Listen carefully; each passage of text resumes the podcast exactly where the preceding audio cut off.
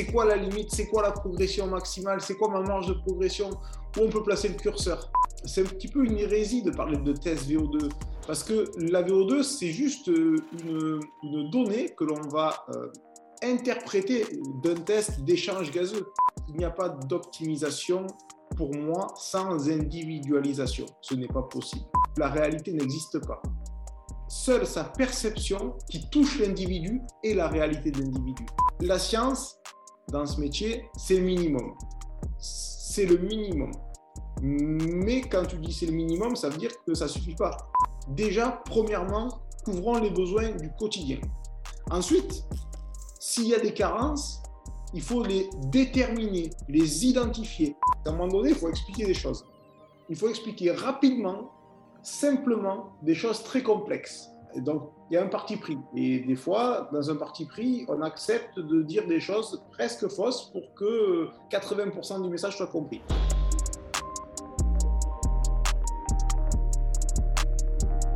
Bienvenue dans ce nouvel épisode. Avant de commencer, je voudrais dire un grand merci à Moxie Monitor, notre sponsor pour le podcast. Grâce à Moxie et leur soutien, tu pourras dès maintenant regarder les nouveaux épisodes du podcast enregistrés en anglais avec les sous-titres en français sur YouTube. Pour ceux qui ne connaissent pas encore le Moxie, c'est un appareil qui utilise la technologie de la spectroscopie au proche infrarouge, ou NIRS en anglais, pour mesurer la saturation musculaire en oxygène et le volume sanguin en temps réel. C'est un capteur non invasif qui se place sur la peau et qui peut être porté pendant tout type d'entraînement ou activité sportive. Les grimpeurs le portent sur leurs avant-bras, les joueurs de hockey sur la glace, les nageurs peuvent le porter dans l'eau. Je l'ai utilisé pour tester des joueurs de rugby, des athlètes de crossfit, des athlètes de sport d'endurance et bien plus. Le Moxide permet d'individualiser les périodes de travail et de repos, d'optimiser la charge de travail, les répétitions et les séries, d'identifier les seuils d'entraînement en temps réel et même de corriger les mouvements en fonction de ce que les données indiquent. Tu peux également utiliser le Moxi pour déterminer le facteur énergétique limitant d'un athlète ainsi que ses zones d'entraînement individuelles. Ce processus te permet ensuite de cibler le facteur limitant de l'athlète avec précision afin d'améliorer sa programmation, ses entraînements ainsi que ses performances. Tu peux afficher et collecter les données sur une montre Garmin et peux également coupler le Moxi avec d'autres outils de testing physiologique tels que les systèmes VO2 Master, Pnoe et Cosmed VO2. Le Moxie est un outil que j'utilise chaque semaine avec beaucoup de succès depuis plus d'un an et je le recommande vivement à tout coach, chercheur ou préparateur physique qui souhaite mieux comprendre et utiliser des données physiologiques dans le cadre de la santé, du fitness ou de la performance. Utilise le bon de réduction Upside, U-P-S-I-D-E, pour un rabais de 5% sur moxymonitor.com slash shop. Et maintenant, le podcast. Ok Cyril, on est live sur le podcast, comment tu vas? Ça va bien toi? Ça va très très bien, ça fait plaisir de te recevoir sur le podcast. Du coup, pour ceux qui ne euh, te connaissent pas encore, tu, vas te présenter dans un instant. On avait eu l'opportunité de faire un petit zoom pour parler de, bah, mon process d'analyse et tu avais deux, trois questions et on avait pu bien échanger sur le sujet du tout ce qui est du testing euh, de performance, testing métabolique, VO2, etc. Et je me suis dit que ce serait une chouette opportunité de, te recevoir pour, euh, on va dire, développer un petit peu plus sur ces sujets-là. Euh, sans plus attendre, Cyril, je te laisse te présenter pour ceux qui ne te connaissent pas encore. Alors, salut Sean, bonjour à tous. Déjà, merci de, m'inviter, de me recevoir chez toi euh, à distance, évidemment, avec les mesures barrières qui sont vraiment là exceptionnellement, on va dire, pertinentes et efficientes. Euh, malgré la recrudescence de ce qu'on entend et l'amorosité ambiante. Euh, ne nous laissons pas abattre, les fêtes de fin d'année arrivent. Donc moi, je suis Cyril Rissy, j'ai une double casquette, je suis à la fois sport scientiste et, euh, on va dire, un athlète en fin de vie. mon métier, c'est essayer au mieux d'accompagner les sportifs euh, quand je dis sportif, c'est euh, toutes les personnes qui ont envie d'optimiser leur performance dans un objectif précis. Et on va développer certainement à travers euh, ce, petit, cette, petite, ce petit call, fait, cette petite visio, pardon, un petit peu l'approche globale. Je ne sais pas, je vais essayer de, répondre pertinemment, j'espère, à, à, tes questions et à faire vivre notre entretien. Super. Euh, qu'est-ce qui t'a apporté à, t'intéresser aux, sciences du sport pour commencer? Euh, C'est une bonne question que tu me poses. On me la pose souvent. Euh, en fait, je pense que je me suis. J'ai déjà toujours fait du sport. Alors, je suis passé. J'ai passé de footballeur quand même à la base, au tout hmm. début. Je suis ensuite passé par l'off-road, par l'enduro, le motocross, le supercross.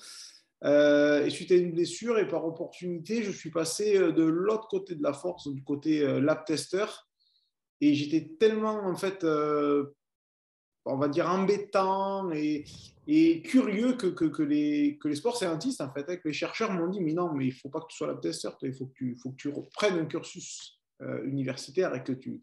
Et c'est fait pour ça. Et mmh. donc, en fait, si tu veux, ça a été presque comme euh, un cheminement naturel, je dirais. Mmh quelles étaient tes plus grandes questions au début quand tu as, as, commencé à évoluer dans ce milieu-là? Ah, je pense que celle que tout le monde se pose, c'est-à-dire euh, est-ce qu'on peut définir et déterminer la limite? C'est quoi la limite? C'est quoi la progression maximale? C'est quoi ma marge de progression? Où on peut placer le curseur? Ça, c'est des questions que tout le monde peut-être te pose aussi. D'ailleurs, je vais progresser de combien? On peut progresser de combien? Mon potentiel est de combien? Ou à ton avis? Euh, Voilà, ça, c'est des questions euh, qu'on se, se pose au début. Et plus on avance, plus on découvre de choses et plus on sait qu'on ne répondra jamais à cette question. Comment tu y réponds du coup quand, un athlète te pose cette question? On me l'a posé récemment, tu as raison, on m'a dit, euh, à ton avis, qu'est-ce que, que j'ai comme potentiel de développement après l'évaluation qu'on a fait? Et c'était, bah voilà, comme tu l'as illustré là, c'est pas facile à répondre, mais comment tu l'abordes toi cette question? Alors moi, en France, on a un proverbe ou une expression plutôt qui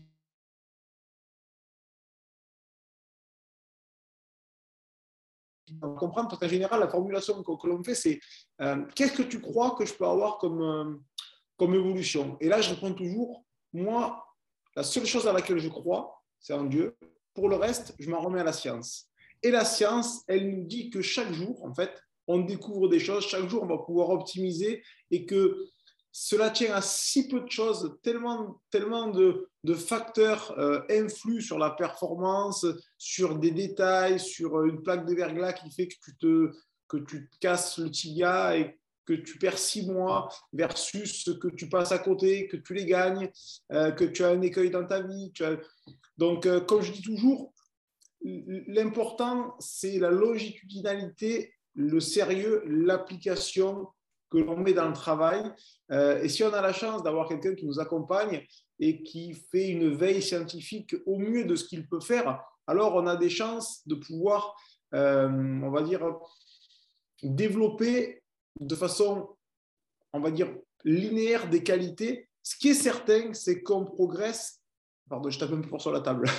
Ce qui est certain, c'est qu'on progresse à tout âge. J'ai des gentlemen athlètes de 70 ans mmh. qui progressent euh, et, c'est d'ailleurs l'approche qui est importante. Euh, on parle souvent de professionnel. Euh, est-ce que c'est un sportif pro? Moi, j'ai vraiment une définition de, de, cette chose-là qui, qui m'est très spécifique. Je distingue deux choses, c'est-à-dire le professionnel qui vit de son sport. Et ensuite, je distingue pour moi celui qui fait son activité physique, qui réalise euh, cette activité de façon professionnelle en optimisant ses performances, en étant sérieux, assidu, en, cherchant à régler tous les détails, que ce mm. soit euh, de l'entraînement, de la récupération, de la mise en œuvre de stratégies euh, avant la course, après la course. Quelqu'un qui a une approche globale, proactive, prophylactique de son activité et de son objectif. Parce que de toute façon, tout par-delà. Quel est l'objectif de l'individu? Parle un petit peu de ton approche du, testing de manière générale. Comment tu, euh, comment tu abordais le, testing que tu effectuais il y a peut-être plusieurs années et comment est-ce que ton approche a, évolué et où est-ce que tu en es maintenant? Ben, je te dirais, euh, je, vais te, faire une réponse assez simple en fait et que l'on peut dérouler en la rendant très complexe. En fait, on partait du macro et on va vers le micro, tout en contextualisant en fonction de ce que l'athlète désire et ce que l'on cherche à monitorer. Ça, c'est vraiment, il ne faut pas se perdre. C'est-à-dire qu'aujourd'hui, il y, a, des modes, il y a des phénomènes de mode comme, partout. Euh, par exemple, si on parle de, la VO2, qui est l'un des tests euh, dont on parle beaucoup, qui est un test un petit peu de référence, mais en fait, c'est c'est un petit peu une hérésie de parler de test VO2, parce que la VO2, c'est juste euh, une, une, donnée que l'on va euh, interpréter d'un test d'échange gazeux. Mais la, VO2, en réalité, est-ce que c'est intéressant pour un athlète de connaître sa VO2 Oui, cela peut l'être dans certains cas, mais dans 95% des cas, ça ne va pas lui servir à grand-chose. Il y a énormément d'autres données très pertinentes que l'on peut obtenir lors d'un test d'échange gazeux, avec lequel on va aussi, pourquoi pas, déterminer la VO2, mais pour moi, ce n'est pas quelque chose de prépondérant. Sauf si, évidemment, on veut la connaître. Mais, mais ce que je veux dire, ce qui est important, c'est on fait un test. Pourquoi on fait un test? Dans quel but on fait ce test? Et qu'est-ce qu'on va faire des données? Quelles données on recherche? Et qu'est-ce qu'on va faire des données que l'on va avoir dans ce test? Parce que avoir des données pour avoir des données, c'est bien, hein, ça fait travailler les, gens comme moi, comme toi, c'est parfait. Mais ce qui est plus important derrière, c'est qu'est-ce qu'on va en faire, comment on va les mettre au service de l'individu et de sa performance dans son effort cible? Donc, par exemple, disons qu'il y a. Dis-moi. Je, te disais, je ne sais pas quelle est toi ton approche là-dessus, quel est ton avis, par exemple. C'est intéressant aussi de. Ouais, ouais, bien sûr. Euh, mon approche sur. Euh, bah, alors, je pense, comme tu l'as dit, euh, alors de manière générale, quand, quand je fais un, un, test, comme tu l'as dit, il y a une approche assez générale. L'idée, c'est un, de pouvoir évaluer comment les différents systèmes physiologiques se comportent à différentes intensités. Euh, pouvoir en découler euh, les domaines d'intensité pour pouvoir bien distribuer l'intensité d'entraînement pour, euh, pour cet athlète à ce moment-là dans le temps. Et je t'ai perdu deux secondes, c'est possible. Dis-moi quand on est de retour. Dis-moi quand tu m'entends à nouveau. Tu m'entends de nouveau, Cyril? Je, alors là, je ne sais pas ce qui s'est passé. Ça arrive. Ouais, j'ai rien bougé. D'un coup, on me dit votre signal est instable. Et alors, j'ai eu l'image fixe. Moi, j'ai continué à parler. C'est les aléas du direct. C'est pas grave. on, fait, on fait comme si, si rien ne s'était passé. On, continue. Donc, je disais, je, reprends où, j'étais au départ.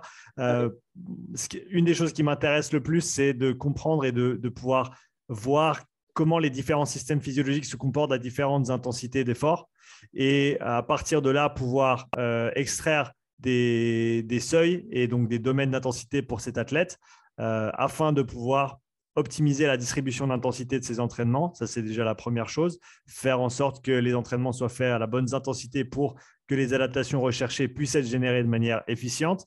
Et ensuite, euh, de, de cette analyse générale, pouvoir extraire certains axes de travail par rapport au profil de l'athlète et par rapport à ses besoins et de sa discipline.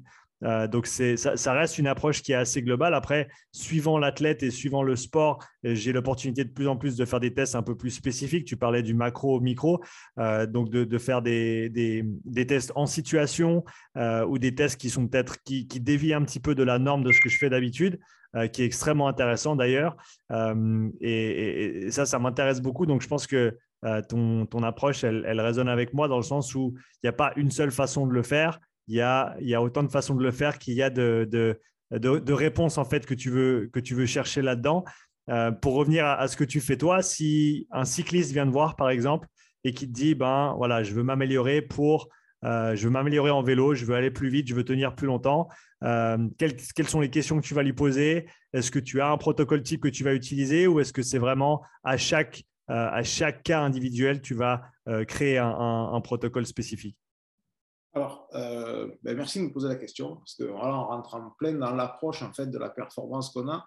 Alors moi, j'ai absolument pas de standard. Euh, mon standard est l'individualisation euh, de la réponse. Dans, le premier cas, donc l'athlète vient te voir et te demande quelque chose. par exemple, de le préparer, de le préparer, de l'entraîner la première chose qui va être, importante pour moi, c'est qu'il me définisse clairement son objectif pour qu'on puisse euh, caractériser, que je puisse caractériser l'effort cible de son objectif. Premièrement, c'est la chose la plus importante. Alors, que ce soit la, durée, euh, donc ça, ça c'est le, temps que dure, euh, entre guillemets, que va durer l'effort. mais si c'est une course à étapes, par exemple, donc c'est la répétition aussi qui est à prendre en compte, notamment au niveau nutritionnel. Euh, l'intensité de l'effort, si on va être plutôt sur un effort continu, sur un effort stochastique, si la récupération va être complète ou incomplète. Euh, le type de sport, tu m'as dit cyclisme, ça peut être un sport enchaîné, donc ça c'est important aussi. Euh, quelles sont, vont être les contraintes musculaires spécifiques? Ça va être plutôt montagneux, plutôt pas montagneux. Euh, ça, ça, ça, ça, rentre en ligne de compte. L'environnement aussi, l'environnement c'est très important, la température à laquelle il va compétiter, si ça va être humide, l'altitude à laquelle il va compétiter, l'altitude à laquelle il va compétiter.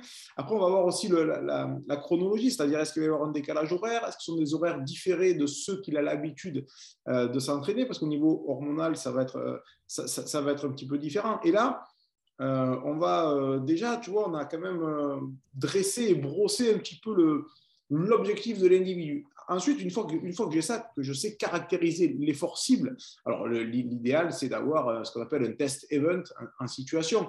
Mais par exemple, sur une course de vélo, si tu me dis, imaginons, euh, c'est un contre-la-montre, bon, voilà, par rapport à la durée, par rapport on va arriver facilement à modéliser l'effort. Euh, ça, c'est la base. Ensuite, donc on sait de quelle qualité on, dresse le profil physiologique idéal dans l'effort cible. Ensuite, euh, maintenant qu'on sait où on va, on va déterminer d'où on part. Et là, donc, on va déterminer les capacités individuelles de l'athlète. Et ça, c'est vraiment important. Donc, en fait, on modélise le profil de l'athlète. Euh, alors, on a, on, a, on a, différentes possibilités. On a le test labo traditionnel avec les échanges gazeux où on va déterminer les différents seuils, le RER, le métabolisme de base, le métabolisme à l'effort, toutes ces choses qui sont importantes. On va même pouvoir voir un petit peu ce qui se passe au niveau de la capacité, parce qu'avant, on avait la capacité ventilatoire, la capacité, on va dire, plutôt vasculaire. Maintenant, on sait monitorer et suivre la capacité, ce qu'on appelle artério-veineuse. Est-ce qui se passe réellement dans le muscle? On va voir un petit peu comment aussi les, réponses musculaires à l'effort, les répartitions euh, d'utilisation des, des divers substrats énergétiques. Euh, on va établir d'autres tests terrain qui sont pour moi essentiels puisqu'on compétit sur le terrain. Donc, on va déterminer le profil physiologique de l'athlète. Là, ça va être la puissance à vélo à travers différents tests. Hein. Donc, en fonction de la durée cible, on va plutôt s'axer sur euh, bah, sur des tests, imaginons que ce soit un contre-la-montre 60 minutes, par exemple, on va, déterminer ce qu'on appelle le, la puissance critique, qui est en fait qui est la, relation de la décroissance de la soutenance de la puissance dans le temps. On va faire par exemple un CP5, un CP20, où on peut coupler avec un CP3, un CP7, un CP... on peut faire tout ce qu'on veut en fonction vraiment du profil de, l'athlète. Après, on, va voir un petit peu euh, comment se situe l'athlète, est-ce qu'il a, est a des défaillances? Par exemple, on sait que sur un effort de 60 minutes, on va voir sa capacité de soutenance de son SV2, par, exemple, euh, sur, euh, sur son CP5. Euh, et si on voit, par exemple, cet athlète-là, entre par exemple le CP5 et le CP20, il est à 80%, on va se rendre compte que c'est un athlète qui est puissant, mais qui manque de soutenance. Donc, on va savoir où l'axe va être, va être sur, le, sur le développement, c'est-à-dire à augmenter la soutenance du SV2. Ensuite, à optimiser euh, le, coût énergétique à cette, à cette allure-là. On va pouvoir aussi monitorer quelle est sa cadence de pédalage idéale. Et là, on revient aux échanges gazeux et avec les labos portables où on peut le, faire sur, place, dire est-ce que 90 c'est la meilleure cadence ou est-ce que c'est 85 à la puissance cible qu'on aura déjà déterminé. Mmh. Et ça, on va le monitorer, on va voir sa consommation énergétique, on va voir la stabilité on va dire, son glucose interstitiel, on peut aller très, très, très, très loin. Mais, mais n'oublions pas, on est juste parti de quel est l'effort cible, quelles sont les qualités. Une fois qu'on a mis en place, euh, qu'on a vu les qualités qu'il avait par rapport à l'effort cible, on met en avant, euh, donc on met, pardon, en exergue les facteurs limitants qu'on va chercher à travailler, et tout ça, évidemment, ben, dans le temps qui le sépare de son objectif. Et là, on rentre dans l'individualisation de l'entraînement, dans le monitoring, dans le suivi. Il n'y a pas d'optimisation pour moi sans individualisation. Ce n'est pas possible.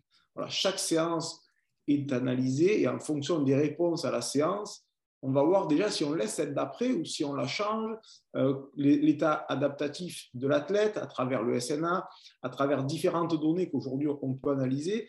Euh, ça permet vraiment d'avoir des choses très, très, très précises. On a beaucoup, beaucoup de chance. Euh, aujourd'hui grâce à la science, mais n'oublions jamais, n'oublions jamais une chose, euh, c'est que tout ce que je viens de dire, ça ne compte pas. La seule chose qui compte, c'est d'écouter l'athlète, d'écouter son feedback, parce qu'il nous dit tout. évidemment, quand je dis ça, je, grossis le trait, mais la corrélation et la longitudinalité de la perception de l'athlète face aux séances est quelque chose que je considère comme un critère objectif dans le suivi. Mmh. C'est super intéressant ce que tu dis là et je te rejoins tout à fait parce que mais la plupart des gens te diront que la perception, c'est euh, subjectif et que les données sont objectives. Donc, parle-nous un petit peu de, ce renversement, on va dire, du narratif, parce qu'à mon avis, tu as tout à fait raison. Ce que perçoit l'athlète, c'est le plus important, euh, parce que, bah, pour plusieurs raisons sur lesquelles je, vais te laisser élaborer, parce que c'est extrêmement intéressant comme sujet. Alors, ça, c'est l'expérience qui me fait dire, parce que quand tu, vas es dans le labo, c'est-à-dire qu'il faut savoir que dans, euh, dans la performance, tu as le labo ben, qui, est, qui, est, initiateur, euh, on va dire, et qui est force de proposition, puisque la science, en fait, c'est une boîte à outils, hein, en réalité. C'est une boîte à outils dans laquelle ben, on cherche à puiser pour utiliser sur le terrain. Mais la réalité, n'oublions jamais que c'est le terrain. C'est la contextualisation de la science sur le terrain. Quand on fait un petit peu de préparation mentale, puisque si on considère que la performance, c'est trois leviers, en fait, c'est le levier physiologique euh, qui, englobe absolument tout, hein, musculaire, euh, cardiovasculaire, etc. Euh, la nutrition, qui est un levier essentiel, et le mental. S'il n'y a pas ces trois leviers, il n'y aura pas d'optimisation. C'est comme un tabouret si tu as que deux pieds du tabouret sur les trois, tu pourras rester assis, tu pourras rester assis, mais tu ne seras pas hyper confort à un moment donné, tu vas te lever. Voilà. ces, trois leviers sont essentiels. Et dans l'aspect mental, euh, ce que l'on apprend, c'est que la réalité n'existe pas. Seule sa perception euh, qui touche l'individu est la réalité de l'individu. Et tu peux lutter contre ça si on est tous les deux dans la même pièce, tu vois, on est, on est dans la même pièce, on est exposé à la même température. Toi, tu as chaud, moi, j'ai froid. Qui a raison, qui a tort? Personne. On a tous les deux raison. C'est tous les deux notre réalité. D'un point de vue scientifique, ça s'appelle l'idiosyncrasie, d'ailleurs. Hein, ça, ça, a un nom.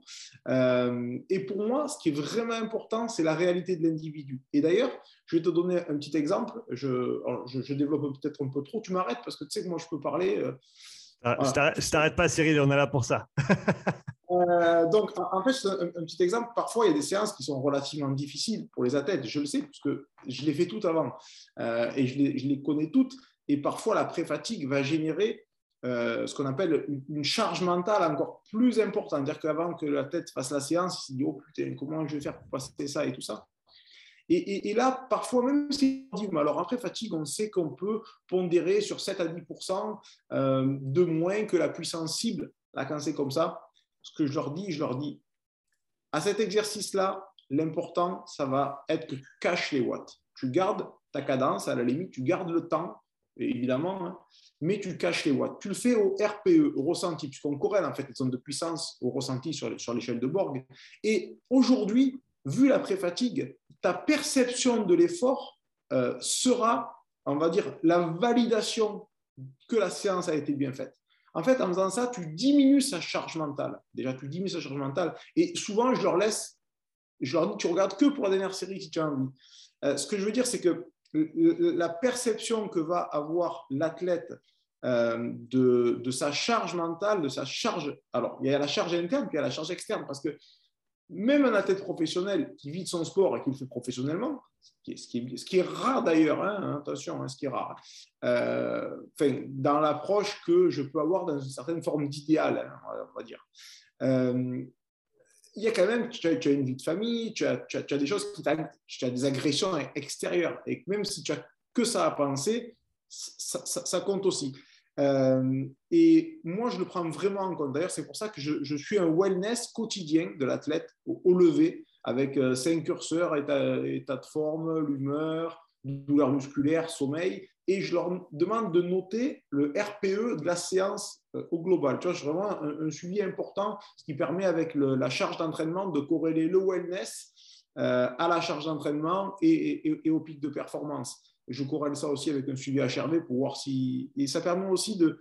La longitudinalité en fait, du rapprochement de toutes ces données permet d'être beaucoup plus pertinent sur euh, la prévention euh, d'une méforme ou de, dire bon, ben là, il faut mettre une récup.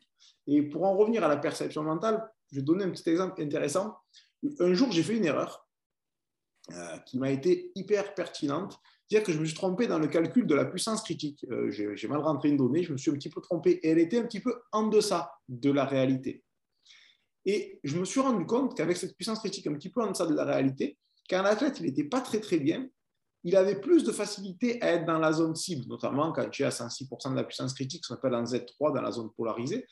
Du coup, quand il n'était pas super bien, il était en bas de zone, ça correspondait plus, ou moins à une pré-fatigue.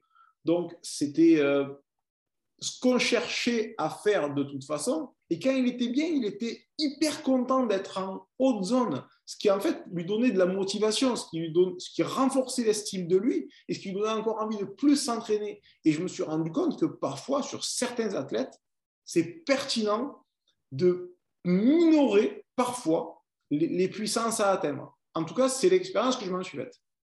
C'est extrêmement intéressant parce que bah, on, en revient, on en revient à vraiment ce mariage entre euh, la science, toutes les mesures qu'on peut, qu'on peut prendre, euh, et ensuite le mariage avec l'art du coaching et euh, la mise en application de, de ces informations qu'on a pu collecter au bénéfice de l'athlète pour effectuer une performance donnée, soit à un moment donné, soit dans, dans, le temps comme tu le fais. Je, je, dis souvent, pour la science, dans ce métier, c'est le minimum. C'est le minimum. Mais quand tu dis c'est le minimum, ça veut dire que ça ne suffit pas. Ce qui est presque, je ne veux pas dire plus important, mais ce qui est très important, c'est l'expérience, c'est les allers-retours labo-terrain. C'est de dire, voilà, j'exerce cette stimulation sur cet athlète, il va répondre comme ça.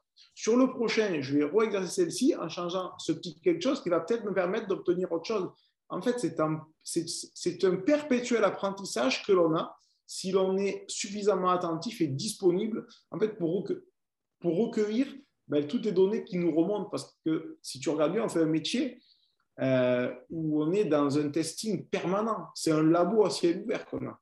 Mmh. C'est fantastique. C'est mmh. fantastique.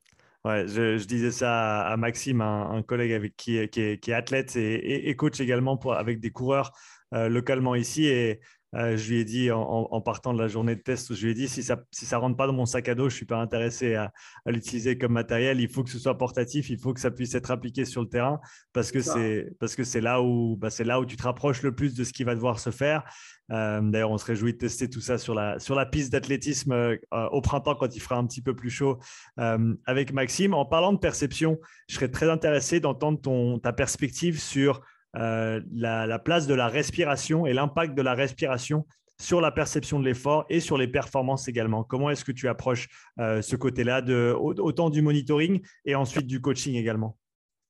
Alors, euh, je vais te donner mon expérience personnelle parce que pour moi, quand tu me dis respiration, je pense à une chose qui fait tilt dans mon cerveau.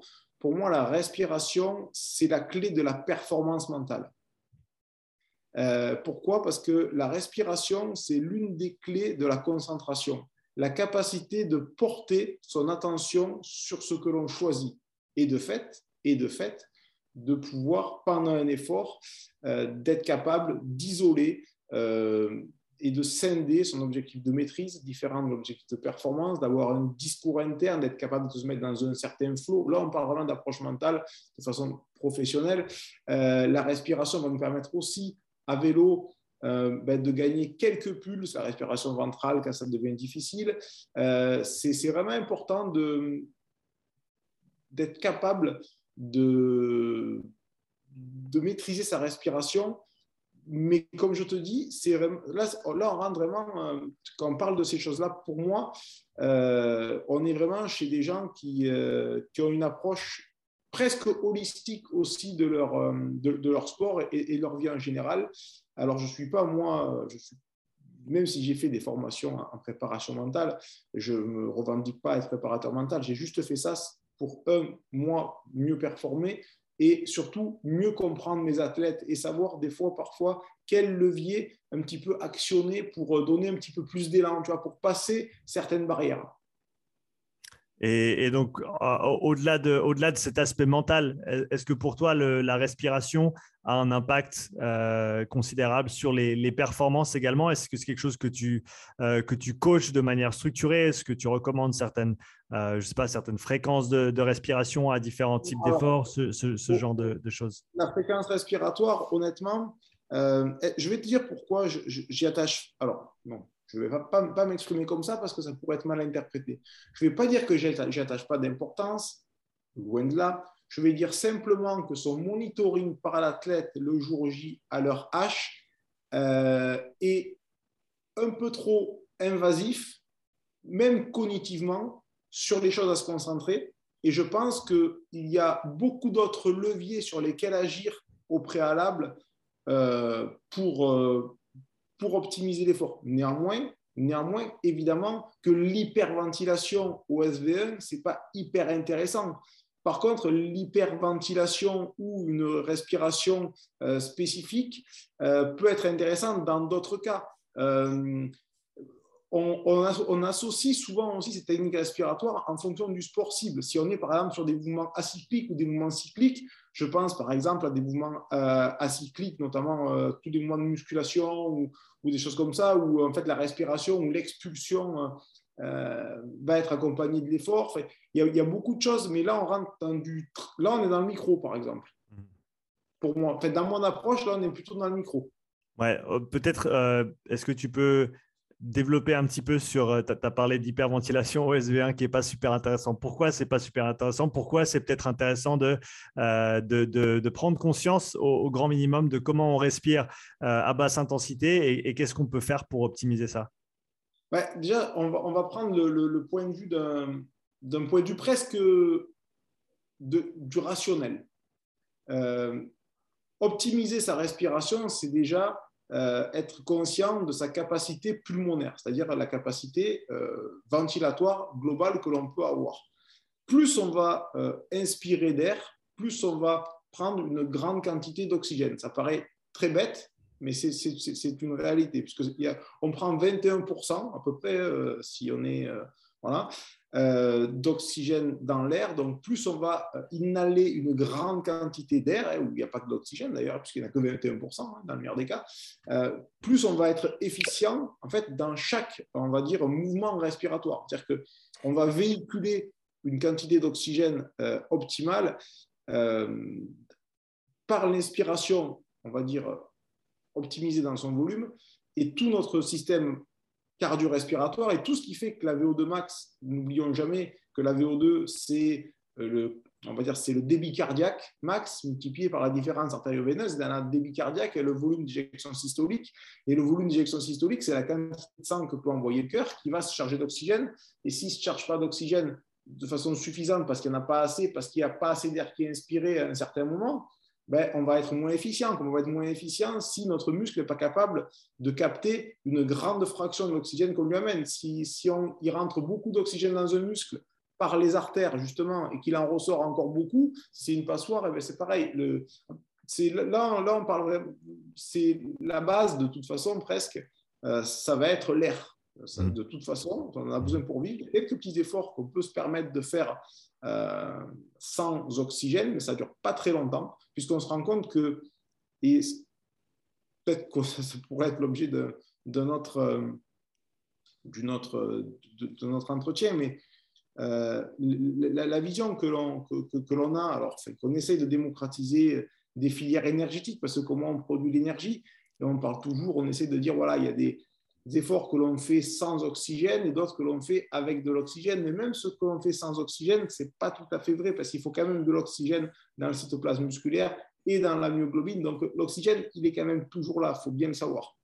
Oui, ouais, tout à fait d'accord avec toi. C'est intéressant. J'ai, euh, j'avais fait une présentation à ce sujet-là il, y a, plus d'un an maintenant sur ma chaîne YouTube et, récemment, je me suis replongé dedans et, et, et j'ai essayer de, de, de, tout mettre à jour. Et, c'est vrai que, ben, par exemple, en parlant de phosphocréatine, euh, le lien entre les niveaux de phosphocréatine euh, et d'oxygène, ils sont, forts. Et il n'y a pas qu'une étude qui l'a montré, il y, en a énormément, euh, que ce soit dans l'utilisation, que ce soit dans la disponibilité, que ce soit dans la possibilité de contraction musculaire avec ou sans oxygène, euh, la resaturation et la récupération de, phosphocréatine. Donc, même pour cette filière dite anaérobie lactique, euh, on a, un, couplage avec les niveaux d'oxygène disponibles qui est important et, dont on peut peut, simplement pas l'ignorer.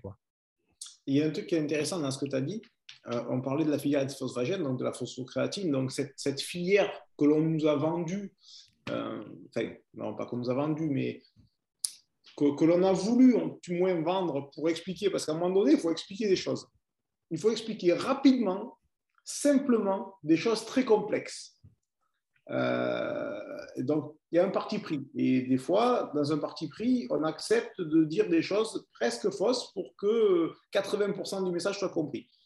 Euh, et dans cette filière de phosphocréatine, on sait que c'est une filière qui, est très puissante parce qu'elle elle, elle, dispose de toutes les, ressources de substrat énergétique au niveau endogène, donc il n'y a rien qui vient de l'extérieur. Les réactions sont très rapides au niveau chimique. On a un débit de puissance qui est maximal, mais par contre, on a des réserves qui sont très très petites, hein. c'est l'ordre de 5-6 secondes. Euh, et puis, on sait que pour la recharger, il faut au moins 2 minutes 30 quasiment. Et un truc qui est hyper intéressant euh, là-dessus, et que l'on sait maintenant, parce qu'on peut monitorer euh, grâce à l'oxymétrie, on sait qu'en deçà d'un certain seuil d'oxygène musculaire, la replétion va être beaucoup plus lente. C'est-à-dire que, imaginons, je, prends un exemple. Euh, si on arrête l'effort à 20%, quand il reste 20% par exemple, versus si on l'arrête et il reste 5%, ça va être beaucoup plus rapide, exponentiellement parfois, à 20% qu'à 5%. Ça dépend aussi des muscles et du groupe musculaire. Évidemment, de l'entraînement de l'athlète, évidemment. Euh, la phosphocréatine, c'est quelque chose que l'on n'a euh, pas en grande quantité. Parfois, euh, il y a des, on va dire des, apports exogènes qui peuvent être effectués grâce à la micronutrition en fonction de l'objectif qu'on a.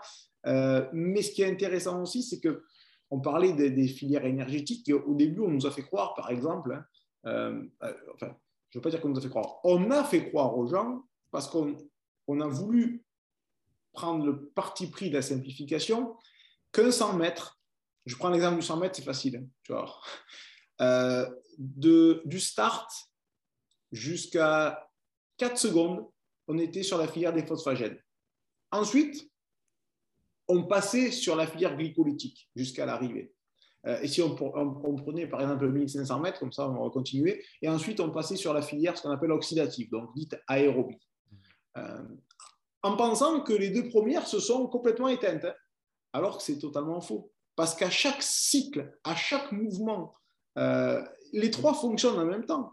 Quand tu cours à chaque appui, tu as la filière des phosphogènes qui fonctionne sur un instant bref du muscle. Et d'ailleurs, quand on arrive à isoler cela, quand on arrive à avoir un muscle suffisamment puissant, à avoir une gestuelle suffisamment précise, ça on peut le monitorer grâce justement aux tests, aux tests VO2, aux échanges gazeux, euh, que l'on couple avec euh, des plateaux de pression, avec des capteurs de puissance, justement, où en fait on, met, euh, on, associe le rendement mécanique au coût énergétique à l'effort. On arrive à, rendre, euh, à chercher le, rendement optimal. On se rend compte qu'en réalité, sur chaque foulée, un athlète qui va développer des qualités spécifiques au niveau, par exemple, des gastronémiens, euh, donc des muscles du mollet, au niveau du tendon d'Achille, un athlète qui va avoir du pied, qui va être capable d'exercer la bonne poussée dans la bonne angulation avec la bonne position du buste, il va améliorer son rendement mécanique euh, nettement grâce à l'action de gravitation au moment inertiel de, l'effort. Mais on se rend compte qu'un athlète d'endurance, moi par exemple, si tu me poses la question, est-ce que, est-ce que euh, un, gars qui fait euh, du, semi-marathon ou de, de l'Alpha Ironman, de l'Ironman, 10 km, est-ce que tu vas l'entraîner comme un sprinter? Je vais te dire, ouais, il y a certaines séances que oui, bien sûr, bien sûr, parce que c'est hyper important, justement, et c'est pertinent de le faire comme ça. Hmm. Donc, c'est vraiment, la performance, c'est vraiment une approche très globale. C'est un pulse euh, où il faut avoir toutes les pièces et dans le bon ordre, bien les coller euh, pour espérer avoir la même image qu'on avait sur le carton quand on était allé dans le magasin pour acheter le beau paysage. ouais, exactement. Un truc que, tu as dit qui, je pense, est fondamental. En tout cas, moi, ça, a, ça a changé la façon dont je, percevais les, filières énergétiques parce que pour moi, ça restait un concept un petit peu flou. Tu as des filières dans le corps, elles fonctionnent à un certain moment donné. Mais je pense que quand tu les remets, quand tu remets l'église au milieu du village et que tu, tu te rends compte que les filières, en fait, elles fonctionnent où Elles fonctionnent dans des fibres musculaires, dans des cellules et que l'activation de ces fibres musculaires, elles vont dépendre de l'intensité de l'effort, de la force produite, comme on le connaît avec le principe de taille. Euh, et ben simplement se poser cette question-là quelle fibre je vais recruter pour quel type d'effort, à quelle intensité, quelles sont les stratégies énergétiques des différents types de fibres musculaires.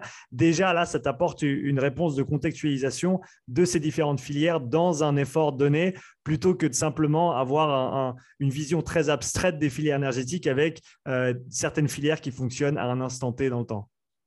Je suis assez d'accord avec toi. Et toi, tu es quelqu'un qui vient plutôt des sports euh, type musculation, des, choses comme ça, ce qu'on avait parlé.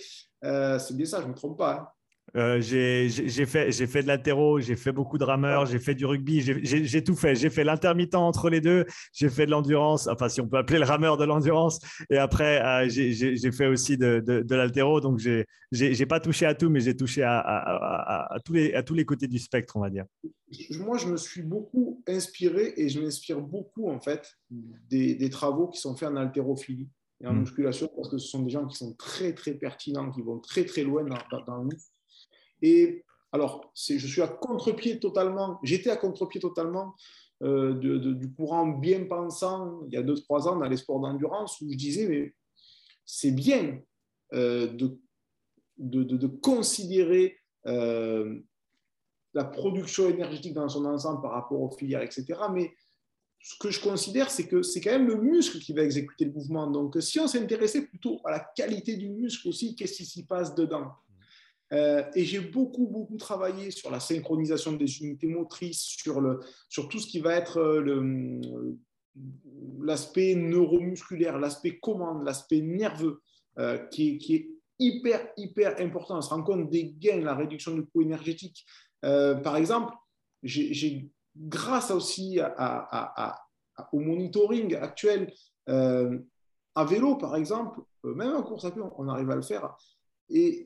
On part des fois des hypothèses un peu folles. On dit si on arrivait à désignaliser un groupe musculaire pendant un laps de temps de pédalage au profit d'un autre, et si on profitait de cette désignalisation pour recharger le, muscle qui se repose hein, pendant que l'autre travaille, et avec un peu de chance, quand l'autre arrête de travailler, est-ce que celui-là se sera assez rechargé pour pouvoir prendre le relais? Est-ce que ce dispositif-là pourrait fonctionner Or, on va dire, euh, dispositif oxydatif traditionnel, est-ce qu'on ne pourrait pas utiliser de l'énergie musculaire, du glycolytique par exemple, euh, pour arrêter euh, d'utiliser les muscles juste au moment où les métabolites qui commencent à créer, donc les déchets, vont devenir délétères et passer sur une autre filière, par exemple, repasser entre guillemets, on va dire sous le SV2, donc avec un commissariat respiratoire plus bas, pour recycler ces métabolites, par exemple, on arrive à switcher dans faire des choses formidables. Et par exemple, euh, en, ce moment, euh, bon, j'ai eu une petite avarie euh, de santé avec le Covid qui m'a généré une cécité importante de ma capacité ventilatoire, parce que j'ai perdu un poumon en réalité. Donc, bon, ça fait ça, tu vois, au moins comme ça, tu te dis, bon, mais ben, du coup, je vais vraiment aller du côté musculaire. et, et, et, coupler le rendement mécanique, l'efficience mécanique d'un coup de pédale, par exemple, de se dire, mais attends, mais, mais qu'est-ce qui se passe vraiment quand on pédale? Comment optimiser, le, comment optimiser le cycle de pédalage? Parce que dans ma spécialisation, euh, il y a la micronutrition, mais il y a aussi la biomécanique du mouvement en course à pied, en réalité. Voilà. Et dans la biomécanique du mouvement en course à pied, il y a des choses qu'on retrouve, euh, retrouve à, vélo. Et euh, j'ai pu donc développer à, la base de façon euh, empirique et mettre, euh, émettre des hypothèses que j'essaie de vérifier dans un premier temps sur le, cycle de pédage, la façon de pédaler, couplé à la signalisation, à la désignalisation de certains muscles que j'avais euh, déjà travaillé auparavant, que ça, ça fonctionnait.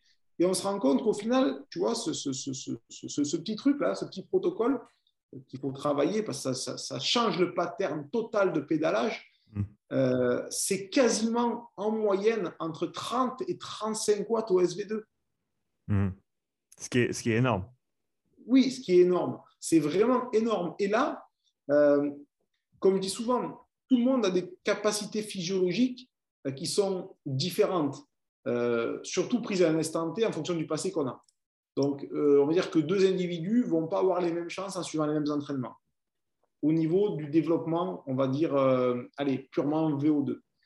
Par contre, sur ce type de travail-là dont je te parle là, euh, si tu l'exécutes, les gains seront identiques. Alors évidemment, on coupe ça avec un travail spécifique en musculation. Euh, quand on recherche de la force max, on va chercher à être capable d'exercer un débit de puissance maximale à un moment donné pour diminuer le temps de travail, parce que ça paraît bête, mais plus tu vas réduire on va dire, la durée de ton effort a augmenté son débit sur une instantanéité, sur un coup de pédale, sur une position et moins tu vas euh, générer de dépression énergétique. Euh, plus tu vas coupler une efficience mécanique euh, à optimiser la poussée dans le pédalage sur un bras de levier optimal, dans une angulation optimale. Les, gens pédalent la, pointe en bas, le talon en l'air. C'est complètement une hérésie. C'est complètement une hérésie. pourquoi, pourquoi c'est une hérésie? Ben, C'est une hérésie parce que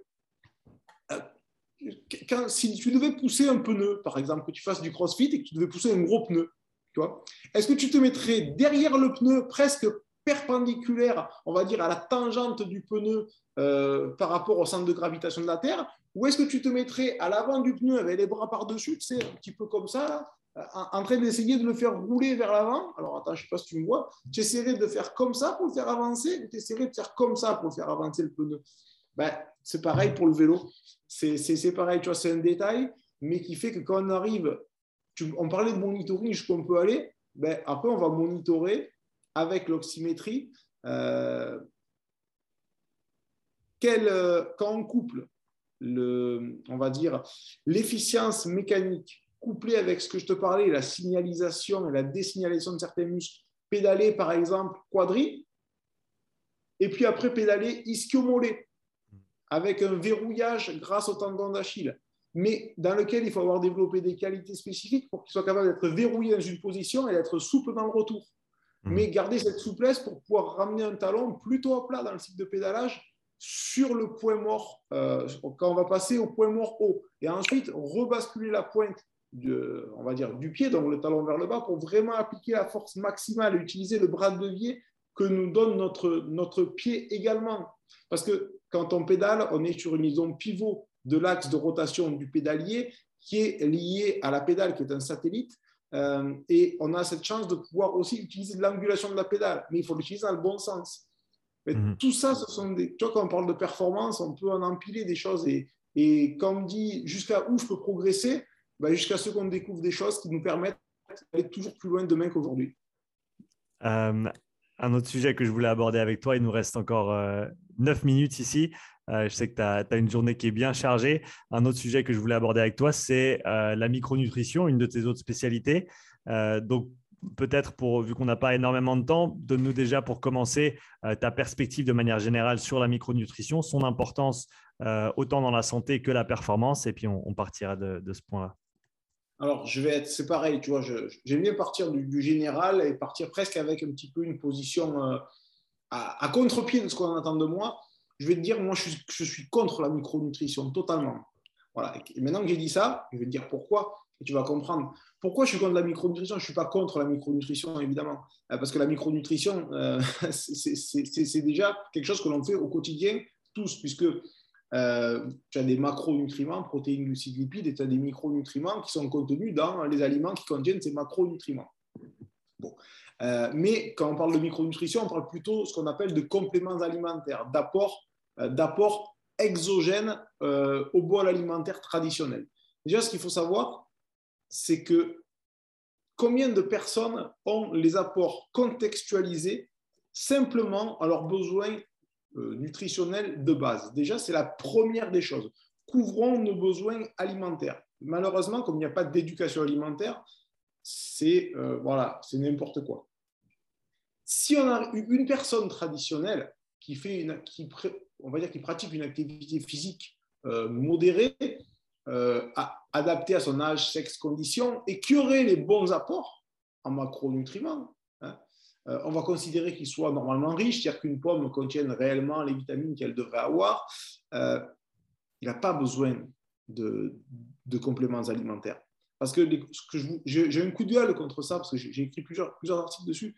Euh, aujourd'hui, sur Internet, on a des, on a des, des, des, des néo-coachs sportifs avec le confinement, il y en a de partout, euh, spécialistes nutrition, euh, retour de l'être bien-aimé, fortune, chance, et voilà, et revendeurs Herbalife.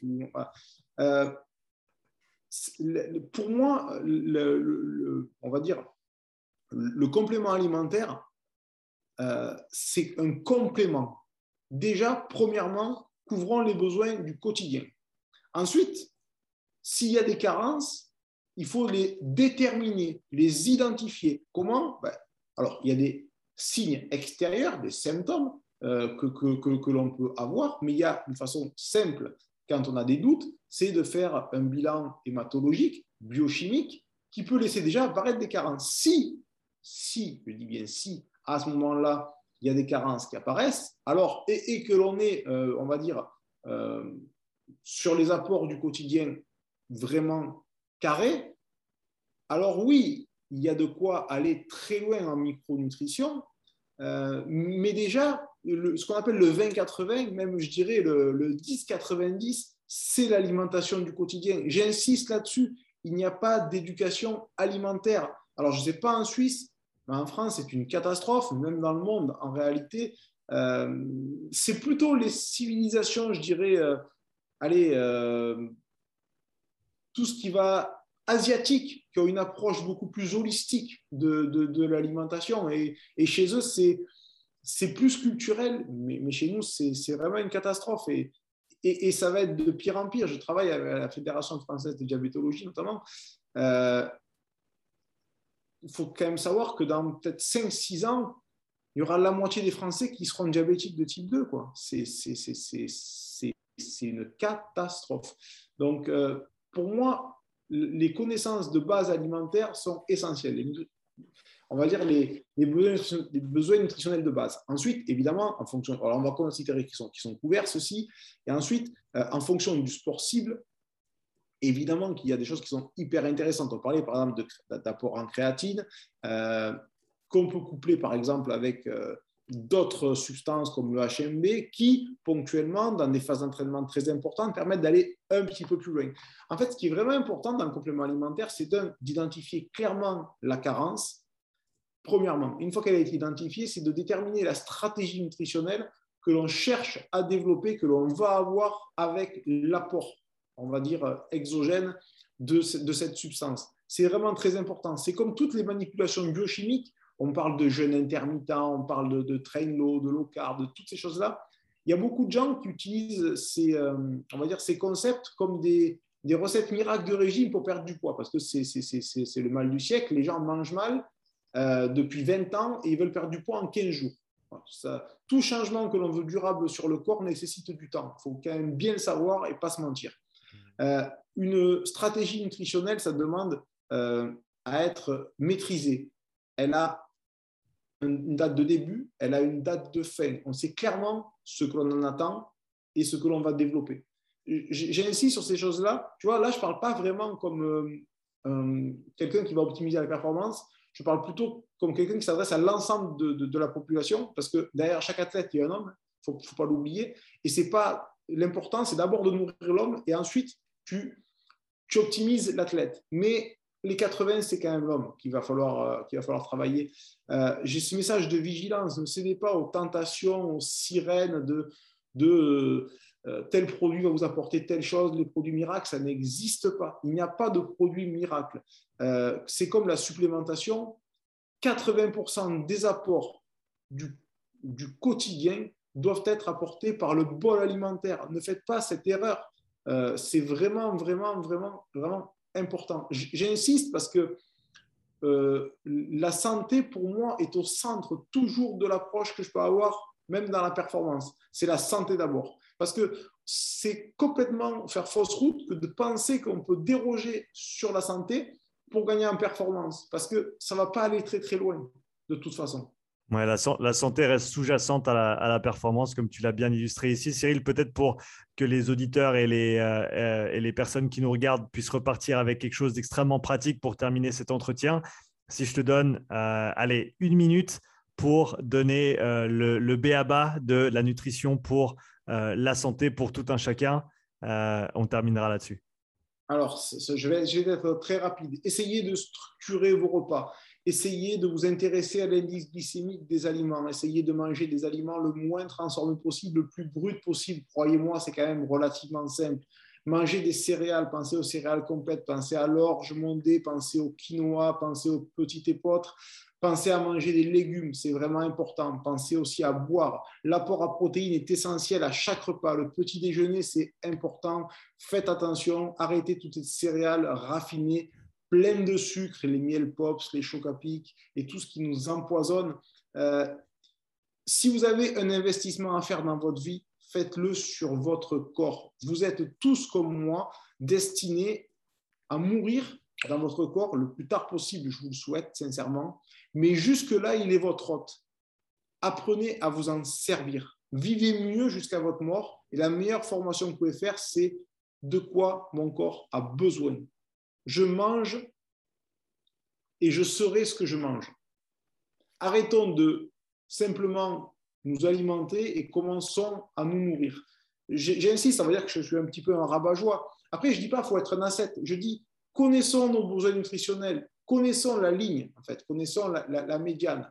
Parce que si on la connaît, on pourra faire des petites entorses, mais on saura toujours de combien on l'a faite et on saura comment y revenir à cette médiane et à notre besoin, on va dire, moyen pour notre corps.